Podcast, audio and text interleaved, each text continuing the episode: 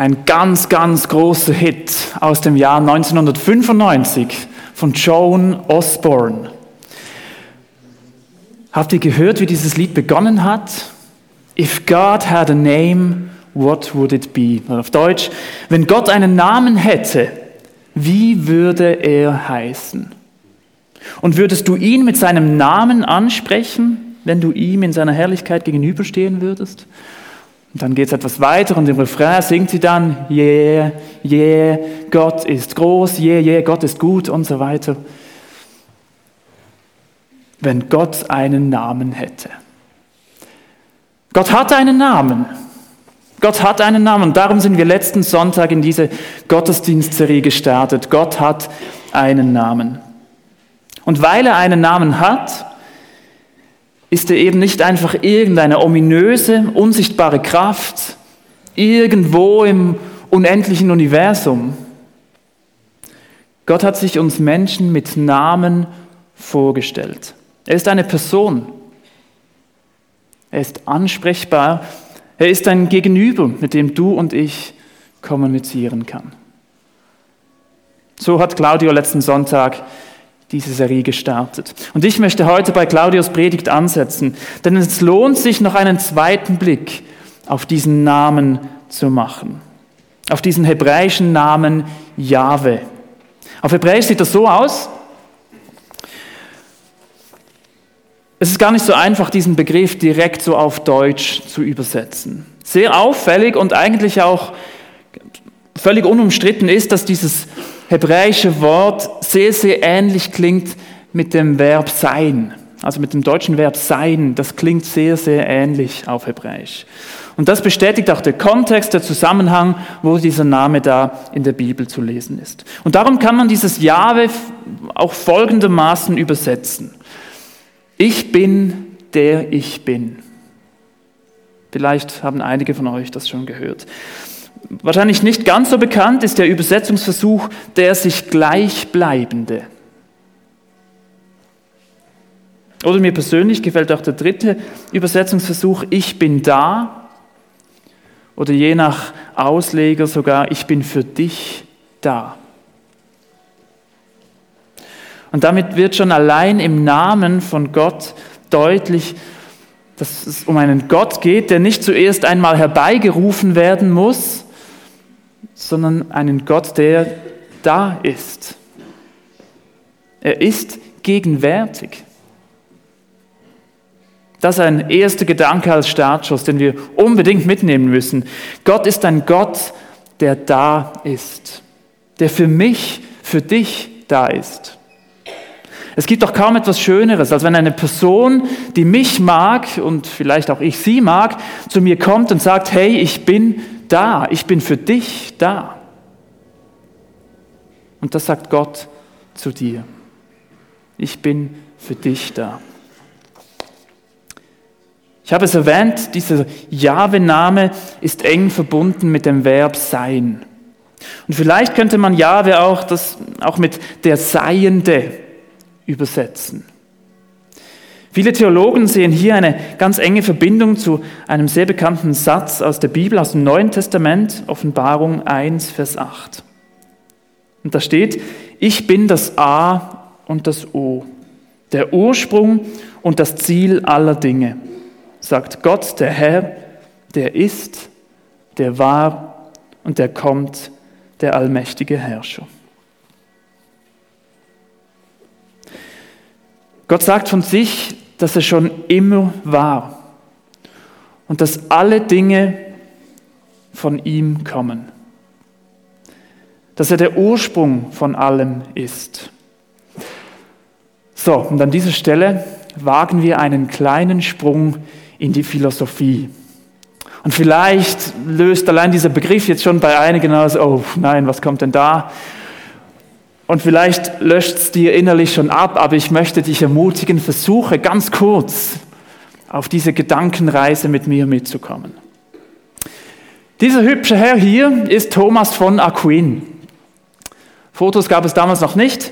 Der hat um 1250 gelebt und das war ein ganz einflussreicher Philosoph und Theologe. Und dieser Mann hatte sich damals ganz spannende Gedanken über Gott und uns Menschen gemacht. Und ganz kurz, wenn, wenn ich ihn jetzt dann wiedergebe und er über Gott spricht, dieser Thomas von Aquin, dann hat er mit diesem Begriff Gott immer an Folgendes gedacht. Und er hat sich dann eine Aussage von einem seiner Philosophenfreunde, der etwas früher gelebt hat, festgehalten. Etwas, über das hinaus nichts Größeres gedacht werden kann. Etwas, über das hinaus nichts Größeres gedacht werden kann. Das war so seine Definition von Gott. Wer oder was ist Gott? Etwas, über das nichts Größeres gedacht werden kann. Also da ist ein Gott, der über allem anderen steht. Das ist der Größte und der Höchste und es gibt nichts über ihm. Wenn das zutrifft, sagt er, dann, dann ist das Gott. Also, und dieser Thomas von Aquin, der hat nun jetzt Folgendes gesagt, dass es so einen Gott gibt, der über allem ist, dass so ein Gott existiert, das ist nicht etwas, das für alle Menschen direkt einfach so sichtbar und erkennbar ist im ersten Moment. Dass dieser Gott tatsächlich Realität ist, ist nicht einfach so selbstverständlich und sofort für jeden einleuchtend. So die Aussage von Thomas von Aquin. Aber das ist noch nicht alles, was er gesagt hat. Dieser schlaue Denker hat nämlich gesagt, nur weil die Existenz von Gott, also dass es ihn gibt, nicht für jeden sofort einleuchtend und erkennbar ist, bedeutet es noch lange nicht, dass es so einen Gott nicht geben kann oder nicht gibt. Aber was für jeden Menschen sofort sichtbar und klar ist, ist, dass diese Welt und alles auf dieser Welt in Bewegung ist. Alles ist irgendwie auf dieser Welt in Bewegung, in einem Ablauf. Das sagt Thomas von Aquin, das erkennt jeder Mensch. Und ich vermute, das trifft auch bei uns zu. Alles ist irgendwie in Bewegung, alles hat irgendwie einen Ablauf. Und so Thomas von Aquin sagt, für jeden Mensch ist klar, dass es für jede von diesen Bewegungen auf dieser Welt eine Ursache gibt. Also alles, was sich auf dieser Welt oder in dieser Welt bewegt, bewegt sich, weil irgendetwas das ausgelöst hat. Es gibt für jeden Ablauf, für jede Bewegung einen Grund, eine Ursache. Es bewegt sich nichts einfach so aus sich heraus selbst, hat Thomas von Aquin gesagt. Ich zitiere hier eine deutsche Übertragung von seinen Worten. Jedes Bewegtwerden im Bereich menschlicher Erfahrung geht von einem Beweger aus, wobei dieser Beweger seinerseits wiederum von etwas anderem bewegt wurde. Seid ihr noch da vielleicht? Ich habe ein ganz, ganz simples Beispiel mitgebracht. Ihr seht hier eine schöne kleine blühende Blume. Diese Blume blüht. Warum blüht sie? Weil sie Wasser bekommen hat. Warum hat sie denn Wasser bekommen? Weil es geregnet hat zum Beispiel. Warum hat es geregnet? Weil, da muss ich etwas nachschauen, weil Wasser, kleine Wasserteilchen in Wolken sich irgendwann abgekühlt haben und nicht mehr von der Wolke gehalten wurden konnten und darum sind sie aus der Wolke getropft. Jetzt gehen wir weiter. Warum entstehen denn Wolken? Und, und dann könnten wir immer so weitermachen. Also ihr seht, und ihr, ich glaube, ihr versteht, jede Bewegung, jedes Ding, das sich irgendwie bewegt und eine Handlung hat, gibt, es gibt einen Beweger, einen Grund, eine Ursache. Thomas von Aquin, er hat jetzt gesagt, dieses Verschieben, diese Bewegungsursache können wir aber nicht einfach endlos, unendlich weiterdenken. Das geht nicht einfach unendlich weiter. Nach ihm braucht es notwendigerweise etwas, das all diese Bewegungen ausgelöst hat. Es braucht einen ersten Impuls, einen allerersten Bewegung, sagt Thomas von Aquin. Es braucht etwas, das einfach aus sich heraus selbst ist und nicht aufgrund von irgendetwas anderem entstanden ist. Und darum hat er dann gesagt, wenn wir die Schöpfung und die Welt sehen und beobachten, dann kann jeder Mensch früher oder später irgendwann erkennen, es muss so einen Gott geben, der über all dem steht. Es muss so einen Beweger geben. Sonst funktioniert es nicht. Es muss jemanden geben, der über allem steht. All das, was wir sehen und fühlen und spüren, das muss irgendwo in Bewegung gebracht worden sein. So, ich schließe das Philosophiefenster. Aber darf ich euch den allerersten Satz aus der Bibel vorlesen? 1. Mose 1, Vers 1, wirklich der allererste Satz. Am Anfang, oder je nach Übersetzung, im Anfang schuf Gott den Himmel und die Erde. Dieser Gott, der schon am Anfang oder im Anfang einfach war, der Seiende war, der schon existierte, er hat begonnen, etwas zu erschaffen. Gott erschafft etwas, er kreiert etwas. In seiner riesigen Kreativität ist er schöpferisch tätig. Und wenn wir den Schöpfungsbericht in der Bibel lesen, dann wird uns sehr, sehr schnell klar, und auch wenn wir in die Natur schauen dieser Welt, dann merken wir sofort, Gott hat nicht in Schwarz-Weiß gedacht. Nein, der hat in unzähligen Farben erschaffen, in unbeschreiblicher Vielfalt, in, in unvergleichlicher Schönheit hat er ursprünglich diese Welt erschaffen. Gott hat auf diese Welt etwas in Bewegung gebracht. In der deutschen Übersetzung steht hier einfach der Begriff Gott. Wenn wir auf den ursprünglichen hebräischen Text schauen, dann steht hier der Begriff Elohim. Elohim, das ist eben auch wieder so ein Name, so ein Titel von Gott. Und auch Elohim ist ein total spannendes Wort. Und wie auch schon bei Jahwe ist auch hier nicht komplett, ist es nicht komplett einfach oder ganz eindeutig und klar, wie wir diesen Begriff am besten auf Deutsch wiedergeben können. Die Wurzel dieses Wortes, also der Kern von diesem Begriff ist El, die ersten zwei Buchstaben von diesem Elohim, El. Und man geht heute eigentlich mehrheitlich davon aus, dass dieses Wort auf den, den Begriff stark sein zurückgeht. Elohim beschreibt also einen starken, einen mächtigen Gott, einen erhabenen Gott oder eben einen Gott, der über allem anderen steht. Und daher spricht man oft auch von einem allmächtigen Gott. Die Bibel beschreibt uns Gott so, als starken, als großen, als mächtigen Gott, der größer und stärker ist als alles andere. Wir spüren hier diese Spannung, weil wir oft Situationen in unserem Leben erleben, wo wir vielleicht das nicht sehen, wo wir uns fragen, ja, wo ist denn jetzt dieser große und starke Gott? Ich will hier nicht weiter darauf eingehen. Letzte Woche, Claudio hat da eine, einige Gedanken dazu geäußert.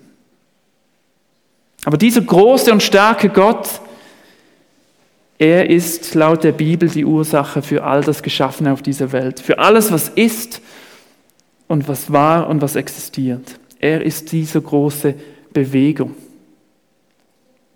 Ein Schöpfergott, der höchste Gott. Er ist mit nichts anderem zu vergleichen. In ihm steckt eine unendliche, eine unerschöpfliche Kraft. Er kennt keine Energiekrise.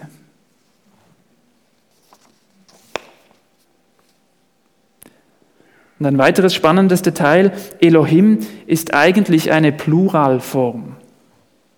Die Mehrzahl von El, von diesem Stamm. Das bedeutet aber nicht, dass hier jetzt irgendwie verschiedene Götter im Einsatz waren. In der damaligen Zeit, in der damaligen Kultur und Sprache war es ein Zeichen von Ehre, wenn man zum Beispiel einen König im Plural angesprochen hat. Man hat damit Anerkennung und, und Ehre ausgedrückt. Und so ist es auch bei diesem Begriff Elohim. Gott ist so groß und so vielfältig, eigentlich reicht dieses Plural hier gar nicht aus, weil Gott so viel ist. Und gleichzeitig steckt in dieser Schreibform, in diesem Plural aber auch ein Hinweis, wer hinter diesem Begriff Gott steckt und wie dieser Gott funktioniert und, und tickt. Dieses Wesen Gott, das die Bibel uns nämlich beschreibt, ist ein Wesen bestehend aus drei Personen.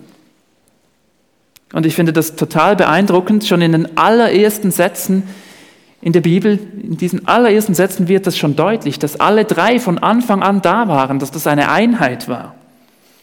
Ziemlich klar, Gott der Schöpfer, das fällt uns am ehesten auf, am schnellsten. Später wird er dann oft, oft, oft als Gott Vater beschrieben in der Bibel. Und auch der Heilige Geist. Im zweiten Satz steht, der Geist Gottes schwebte über dem Wasser, über der Erde. Und auch Jesus, der in der Bibel oft als das Wort genannt wird, steckt schon in diesen ersten Versen. Für unser Verständnis hilft uns da, helfen uns die ersten Verse aus dem Johannesevangelium, wo das ganz, ganz deutlich wird. Johannes 1, ich lese, am Anfang war das Wort.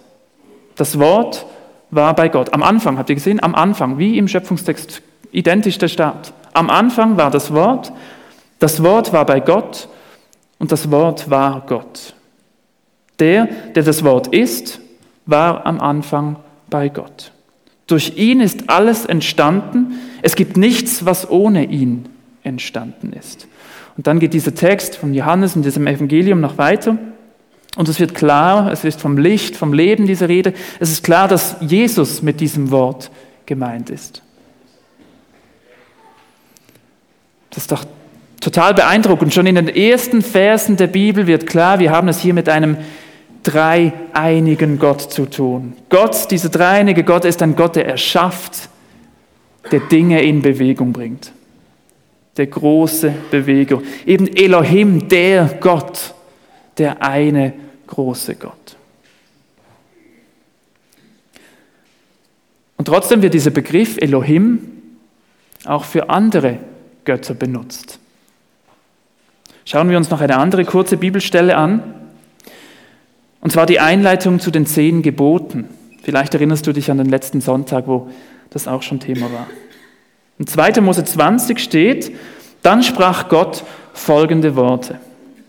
Ich bin der Herr, dein Gott, der dich aus der Sklaverei in Ägypten befreit hat. Du sollst außer mir keine anderen Götter haben. Seht ihr hier diese zwei Begriffe? Ich bin der Herr, Jahwe, dein Elohim, dein Gott. Es kommt so, so deutlich zum Ausdruck in diesen zwei Sätzen. Ich, dieser Jahwe Gott, dieser Seiende, dieser existierende Gott, der eine persönliche Beziehung zu dir will. Ich, ich bin dieser große und starke Gott, der über allem anderen steht der die ganze Welt erschaffen hat und gleichzeitig aber auch einen Blick für dich, die Einzelperson hat, in diesem Fall Mose und das Volk Israel, der dich aus der Sklaverei in Ägypten gezogen hat. Er hat auch einen Blick für dich und deinen, darf ich sagen, deinen Dreck, in dem du drin steckst. Und er zieht dich da heraus. Das ist unser Gott, der für dich da ist dieser große, gewaltige Schöpfer, Gott, der über allem anderen steht, hat einen Blick für dich und deine Lebenssituation. Beeindruckend.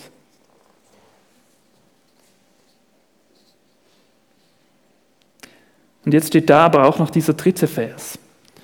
Du sollst außer mir keine anderen Götter haben. Und ihr seht auch da wieder dieser Begriff Elohim.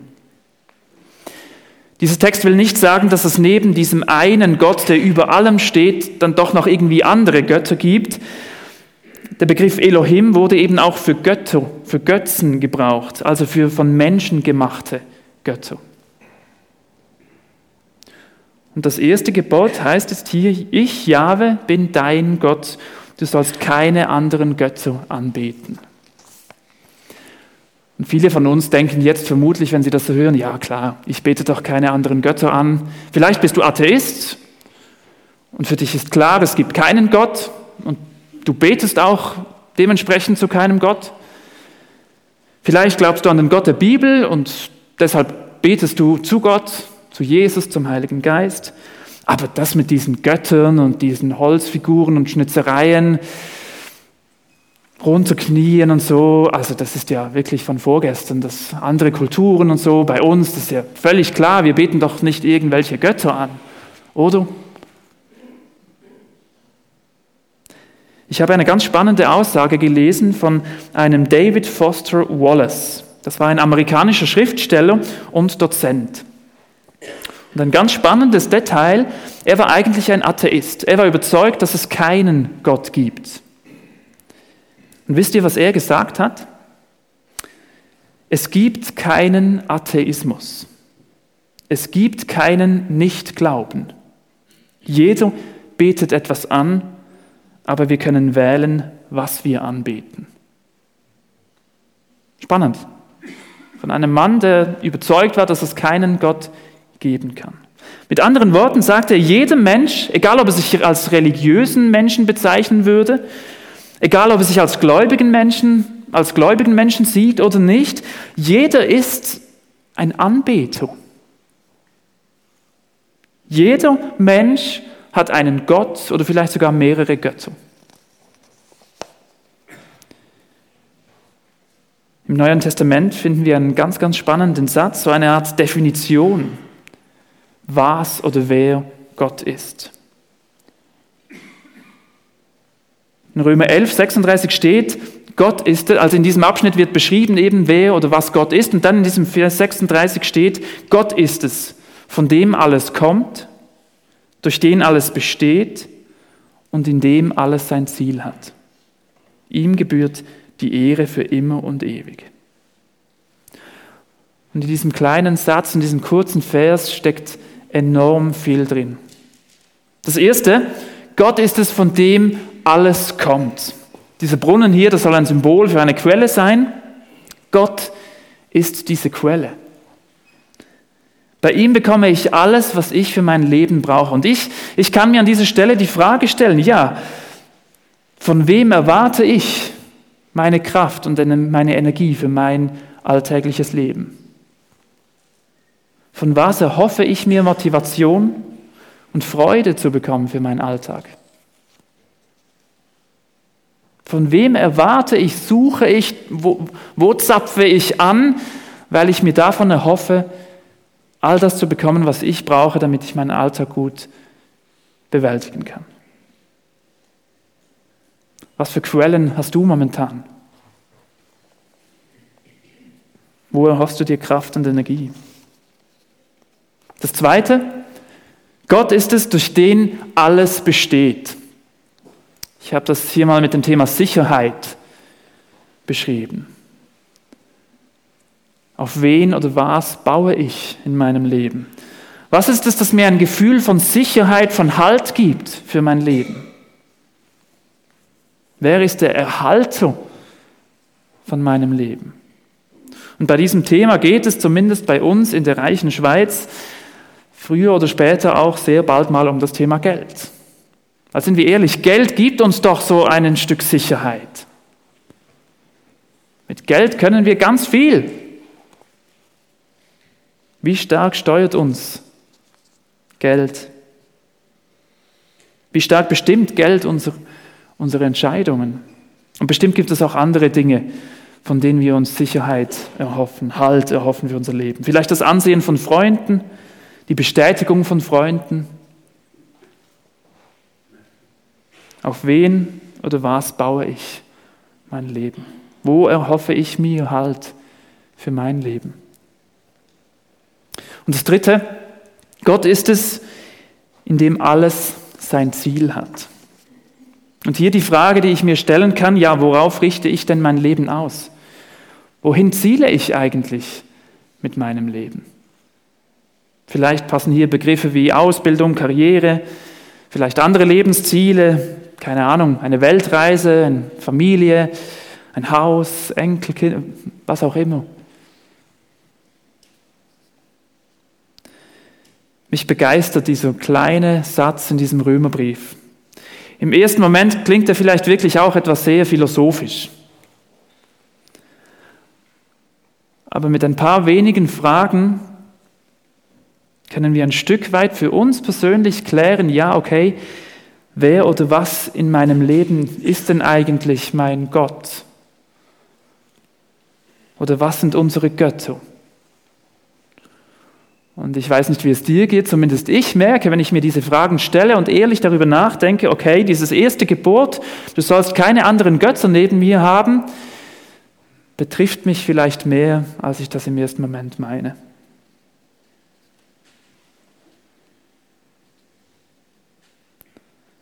Aber, und damit möchte ich jetzt zum Schluss kommen, eine Sache möchte ich diesbezüglich noch erwähnen. Claudia hat das letzten Sonntag schon angedeutet mit dem Begriff Gesetz. Dieses, dieser Begriff Gesetz oder auch der Ausdruck die zehn Gebote, das klingt ja schon sehr nach zehn Verboten in unseren Ohren. Und wenn wir den deutschen Text lesen, dann ja, dann stehen da ja auch Verbote. Eben zum Beispiel, du sollst keine anderen Götter neben mir haben. Wenn wir noch einmal einen Blick auf den hebräischen Text machen und dieses Du sollst nicht hier genau anschauen, beziehungsweise uns anschauen lassen, dann entdecken wir eine Form, die es in der deutschen Sprache so eigentlich gar nicht gibt. Und eigentlich könnte man sie irgendwie so versuchen zu übersetzen. Du wirst keine anderen Götter neben mir haben. Für uns im Deutschen klingt das sehr nach Zukunftsform, nach Plural, äh, nicht nach Plural, nach Futur meine ich. Diese Aus, dieser Ausdruck soll wirklich auch zum Ausdruck bringen, ja, da ist diese ganz klare Erwartung. Du sollst das und das nicht tun. Du sollst keine anderen Götter neben mir haben. Und auch du wirst keine anderen Götter neben mir haben. Und gleichzeitig bringt diese Schreibform ihm auch zum Ausdruck, dass diese Gebote keine Last auferlegen wollen, sondern sie eigentlich die, die logische Folge sind. Ja, warum?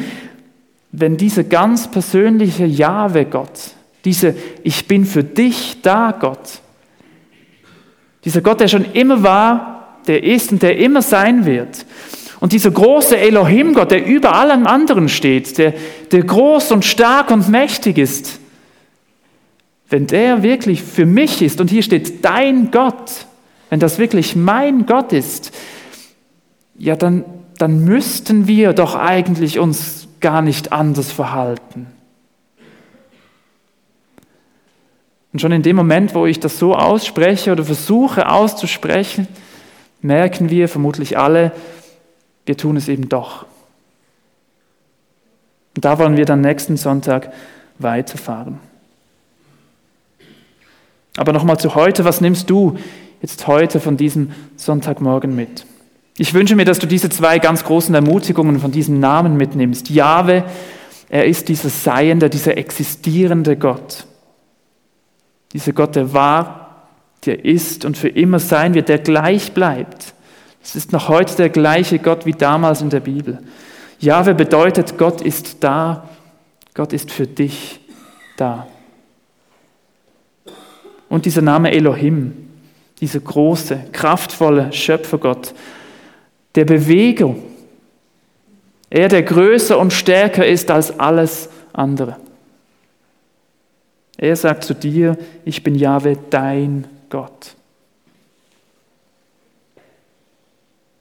Ich hoffe, ich wünsche mir, dass du das als Ermutigung mitnimmst in diese nächste Woche. Und vielleicht kannst du aber auch eine Frage mitnehmen aus diesem Römertext, Römer 11, 36.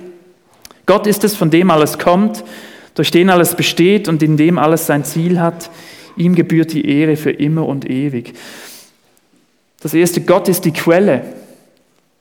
Von wem erwarte ich das, was ich für mein Leben brauche? Jetzt gerade, ganz aktuell. Das zweite, Gott ist der Erhalter.